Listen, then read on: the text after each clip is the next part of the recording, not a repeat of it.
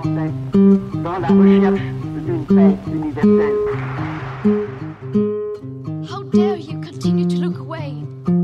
En fait, je ne rêvais pas d'une paix dans le monde, je rêvais d'une nouvelle organisation qui puisse, elle, contribuer à une paix dans le monde.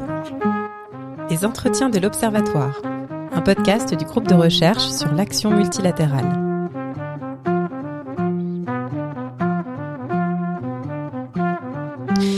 Bienvenue dans les entretiens de l'Observatoire du multilatéralisme et des organisations internationales, un podcast qui vous est proposé par le GRAM, le groupe de recherche sur l'action multilatérale.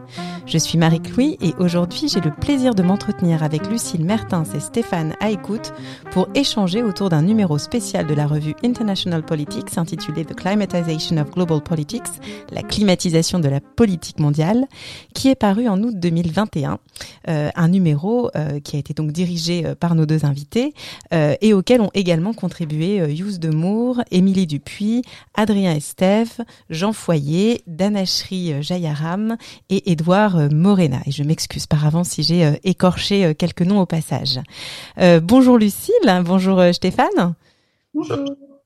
Alors, on va commencer par Lucille Mertens. Euh, vous êtes euh, maîtresse d'enseignement et de, et de recherche à l'Institut d'études politiques de l'Université de Lausanne. Vous êtes euh, aussi membre du Centre d'histoire internationale et d'études politiques de la mondialisation. Vous travaillez sur les organisations internationales, notamment dans le domaine de l'environnement et des politiques climatiques. Vous avez récemment publié l'ouvrage Why International Organization Hate Politics chez Routledge, dont on a déjà parlé dans ce podcast et que j'ai eu d'ailleurs le plaisir de coécrire avec vous, donc vous n'êtes pas une complète inconnue euh, ici. Euh, et Stéphane Aïkout, vous êtes professeur assistant en sociologie à l'université de Hambourg, euh, chercheur associé au laboratoire interdisciplinaire sciences, innovation et société, le LISIS, de l'université Paris-Est Marne-la-Vallée ainsi que chercheur associé au Centre Marc Bloch.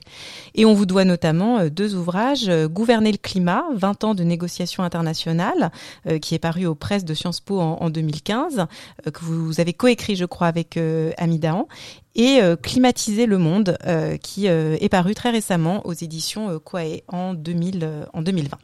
Alors, on va parler donc de ce numéro spécial, hein, euh, la climatisation de la politique mondiale.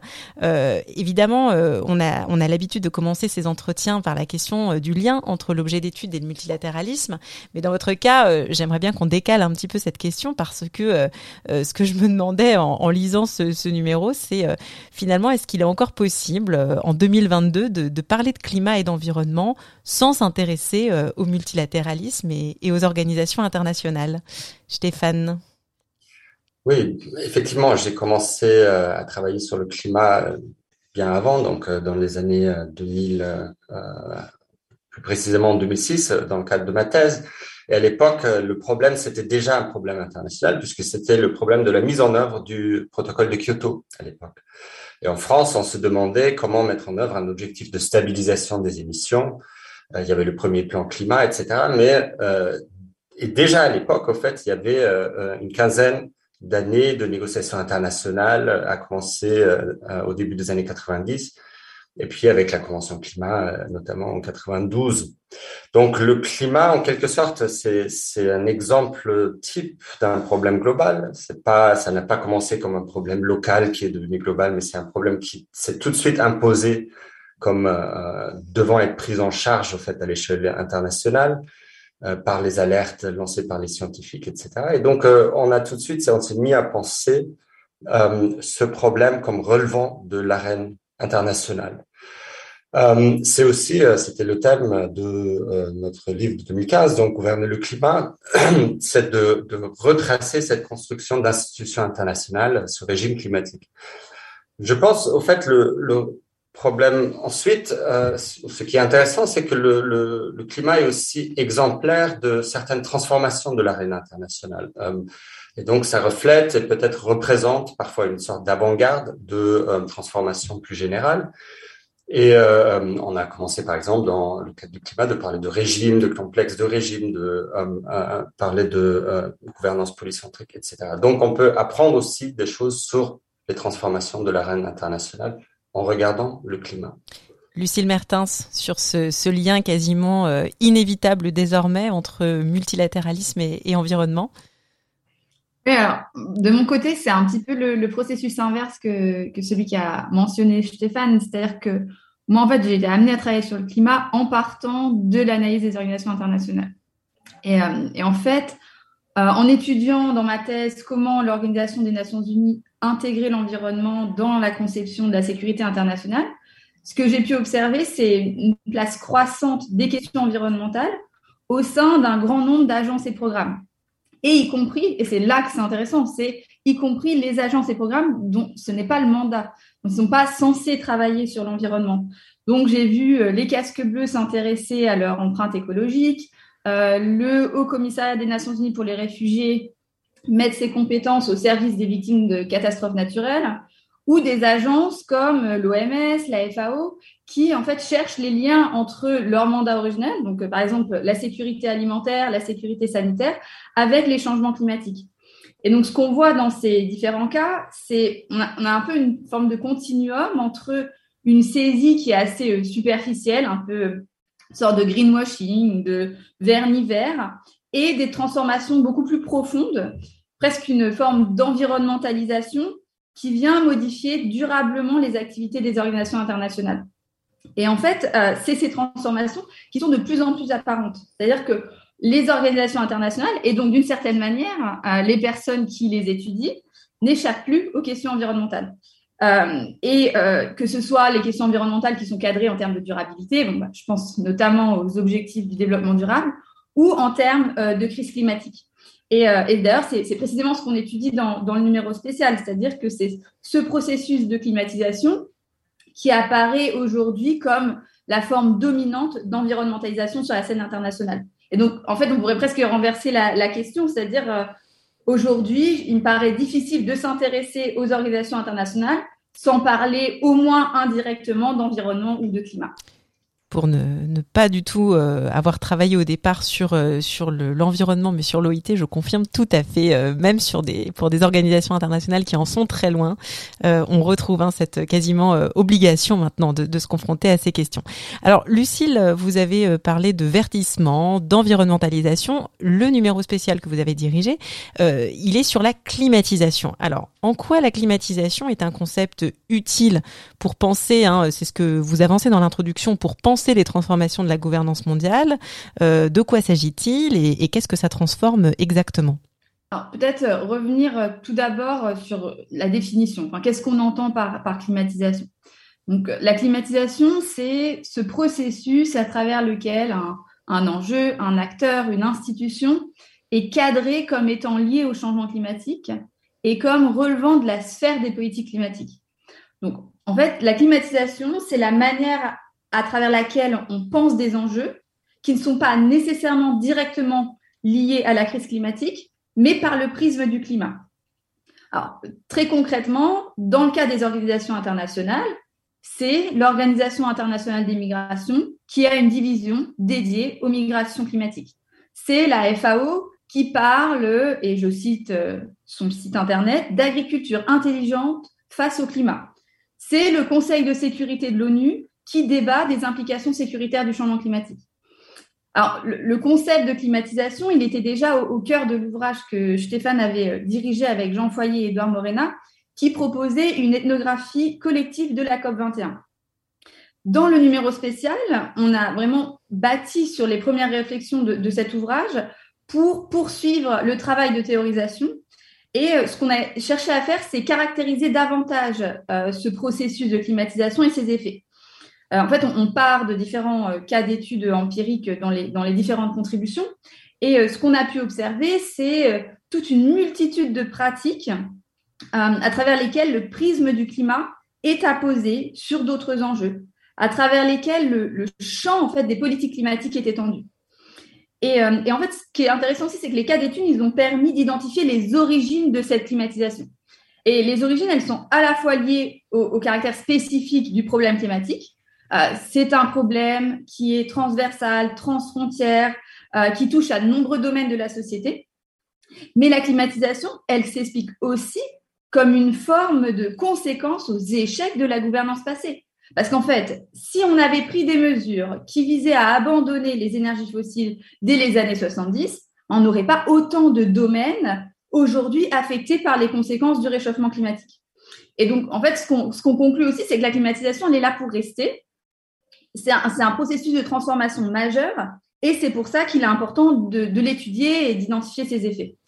Merci beaucoup pour euh, cette, cet exposé qui pose assez bien euh, les jalons donc euh, de ce qui vous a intéressé de cette notion de climatisation. Stéphane, est-ce que vous souhaiteriez ajouter quelque chose?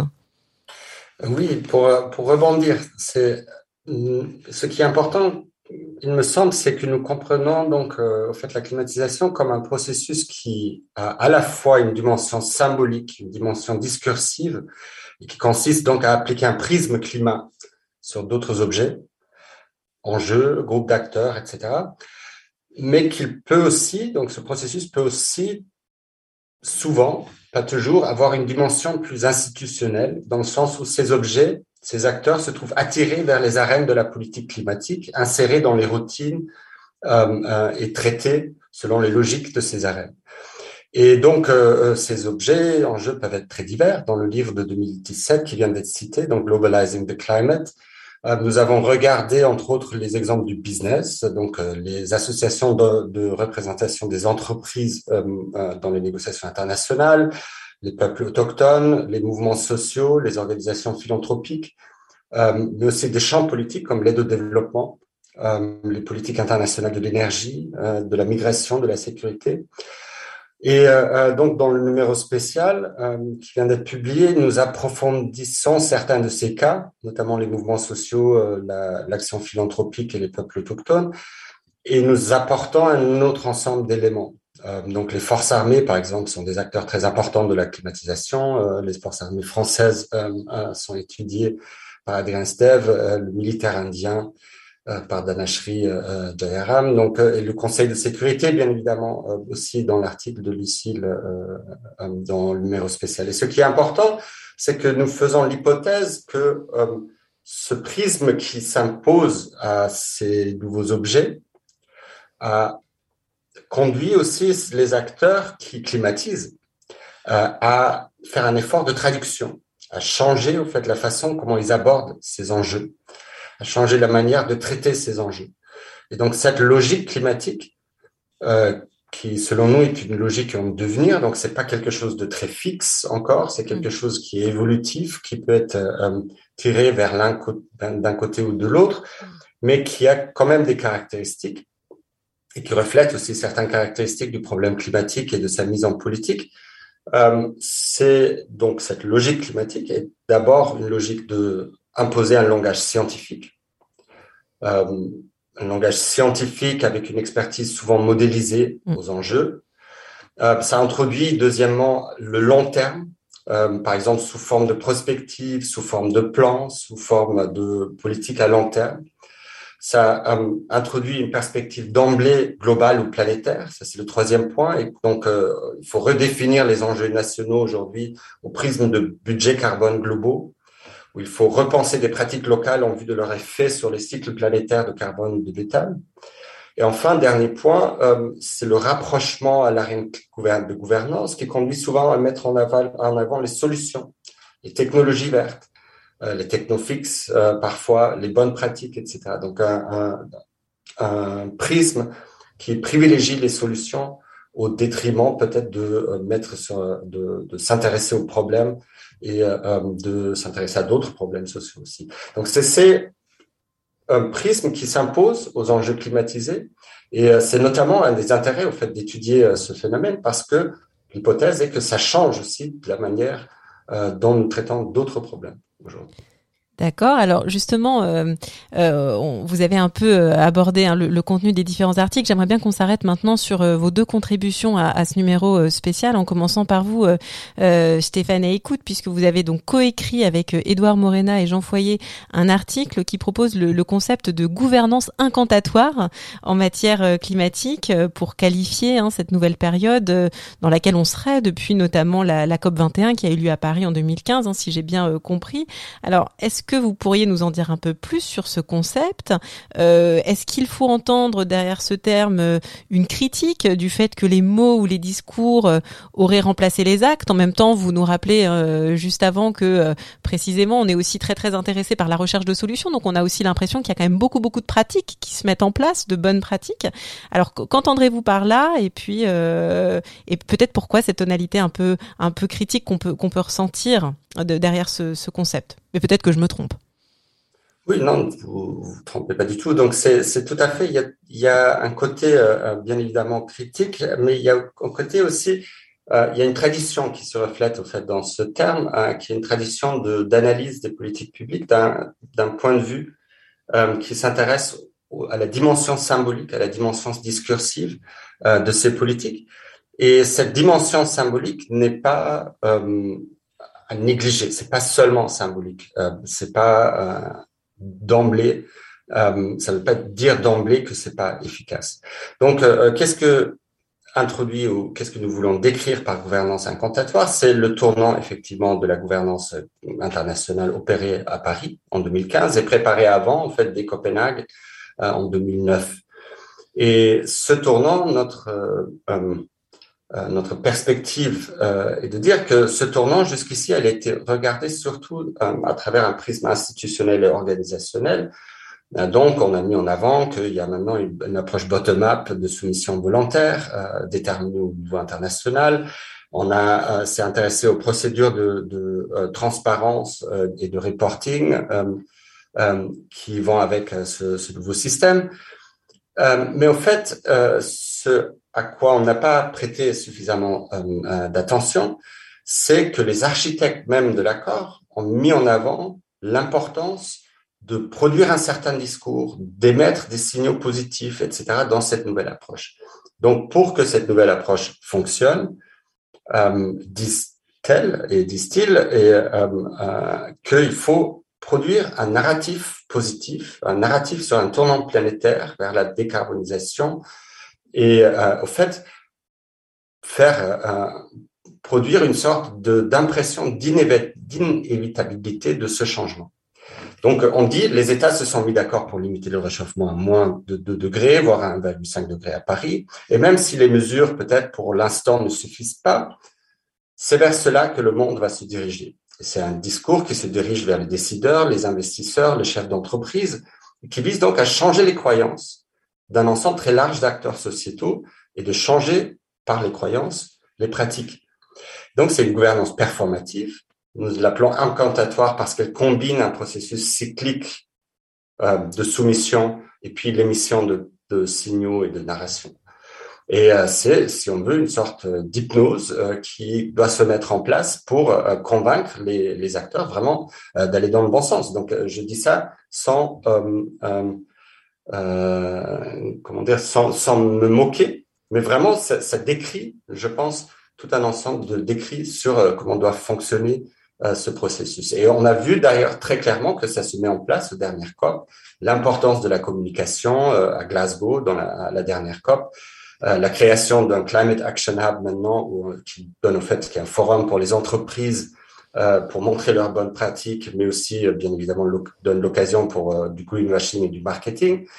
Donc, il y a un côté problématique quand la communication devient tellement centrale, mais c'est d'abord une notion descriptive. Et bien évidemment, euh, nous poursuivons actuellement euh, euh, des observations sur l'effet aussi de ces, pratiques sur un, certain nombre d'acteurs et sur qu'est-ce que ça produit, cette, avalanche d'annonces de, nouvelles initiatives, de objectifs net zero, etc., de neutralité carbone. Donc ces promesses-là, qu'est-ce qu'il faudrait pour qu'elles se, se concrétisent? Ça, c'est le programme de, de recherche pour la suite. Vaste projet. Alors, est-ce que tous les acteurs sont tombés euh, sous hypnose? Lucille Mertens, vous, votre contribution à ce dossier, elle porte notamment sur la climatisation euh, du Conseil de sécurité, un processus qui conduit euh, à analyser les questions internationales au prisme, enfin les questions de sécurité internationale au prisme du climat, notamment depuis 2007, si je vous ai bien lu. Donc, ça va faire 15 ans que ce processus semble enclenché. Quelles en sont ou quelles en ont été les grandes étapes? Qu'est-ce qui fait consensus ou qu'est-ce qui, au contraire, continue de diviser? Euh, le Conseil de sécurité selon vous? Alors, comme vous l'avez rappelé, le Conseil de sécurité a débattu en 2007 pour la première fois des implications sécuritaires du climat. Euh, c'était sous la présidence britannique, c'était deux ans après l'entrée en vigueur du protocole de Kyoto, c'était quelques mois avant l'attribution du prix Nobel de la paix à Al Gore et au GIEC, le groupe d'experts intergouvernemental sur l'évolution du climat. Donc en fait, ce qu'on voit, c'est que c'était une période de politisation intense du problème climatique à l'international, mais en même temps, on faisait face à une forme de, crise de la gouvernance euh, internationale, une COP 12 durant laquelle on discute à peine des réductions d'émissions, et euh, deux ans après, euh, l'échec de la COP 15 à Copenhague. et donc c'est là où on voit comment la climatisation, elle sert aussi à compenser ces échecs. Donc, euh, c'est dans ce contexte, et d'ailleurs, même les États membres hein, le, disent eux-mêmes, euh, que, par exemple, l'Allemagne met à l'agenda une deuxième fois le changement climatique. Donc, en juillet 2011, l'Allemagne organise un débat dont la lettre qui explique l'organisation de ce débat, le prix Nobel de la paix est mentionné, euh, l'échec de Copenhague est mentionné. Donc, c'est bien pour montrer que on essaye de faire avancer la cause climatique à l'international à travers le passage euh, de l'arène du Conseil de sécurité. Ce débat de juillet 2011, il se conclut par l'adoption d'une déclaration du président du Conseil. Alors, une déclaration, c'est moins connu que les résolutions du Conseil de sécurité, c'est moins connu aussi parce que ça n'a pas la même valeur juridique. Et si on a une déclaration et pas une résolution, c'est bien parce qu'en fait, on avait des, euh, un manque de consensus, on avait des divisions au sein du Conseil de sécurité. Euh, en particulier, il y avait une réticence de la part des, pays en développement, de la Chine et de la Russie, qui euh, avançaient l'argument que finalement, euh, le changement climatique, c'est une question universelle, c'est une question de développement, et donc elle devrait être traitée dans les arènes onusiennes les plus inclusives, ce qui n'est pas le cas du Conseil de sécurité. Le Conseil de sécurité a 15 membres, euh, 5 membres permanents avec un droit de veto, et donc euh, il préférait l'arène des négociations climatiques, de la Convention climat ou l'Assemblée générale. Donc, parce qu'on a toutes ces oppositions euh, donc à la, au début des années 2010, euh, les États qui étaient en faveur de la mise à l'agenda, et donc en particulier les pays développés et les pays les plus vulnérables aux effets du changement climatique, ils ont continué à discuter à travers des rencontres informelles.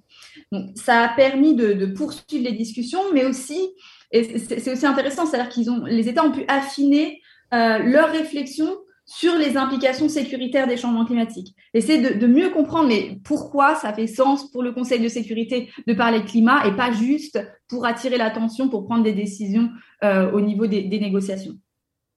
Euh, et donc en 2018, euh, à l'initiative de la Suède, on a de nouveau un débat officiel au sein du, Conseil de sécurité. Et depuis cette date, tous les ans, le Conseil a débattu du changement climatique. En 2021, on a même eu trois débats en février, septembre et décembre. Et donc, c'est bien là qu'on voit le processus de climatisation. Malgré les oppositions, le Conseil de sécurité ne peut pas échapper aux questions climatiques. Euh, alors peut-être rapidement pour finir sur cette intensification là qu'on a pu voir en, 2021. En fait, euh, cette mise à l'agenda euh, de, de, plus en plus répétée, elle montre aussi qu'on a un consensus croissant entre les États membres de l'ONU. C'est-à-dire que les gouvernements s'accordent à dire que les effets du changement climatique ont des conséquences sur les dynamiques conflictuelles, sur les, tensions sociales, politiques, économiques, et euh, peuvent aussi menacer la sécurité humaine, ce qui justifierait l'engagement du Conseil de sécurité. Et donc le, 13 décembre 2021, le Niger et l'Irlande ont soumis au vote une résolution. Cette résolution, elle était soutenue par 12 États membres du Conseil, plus de 113 autres États de l'ONU.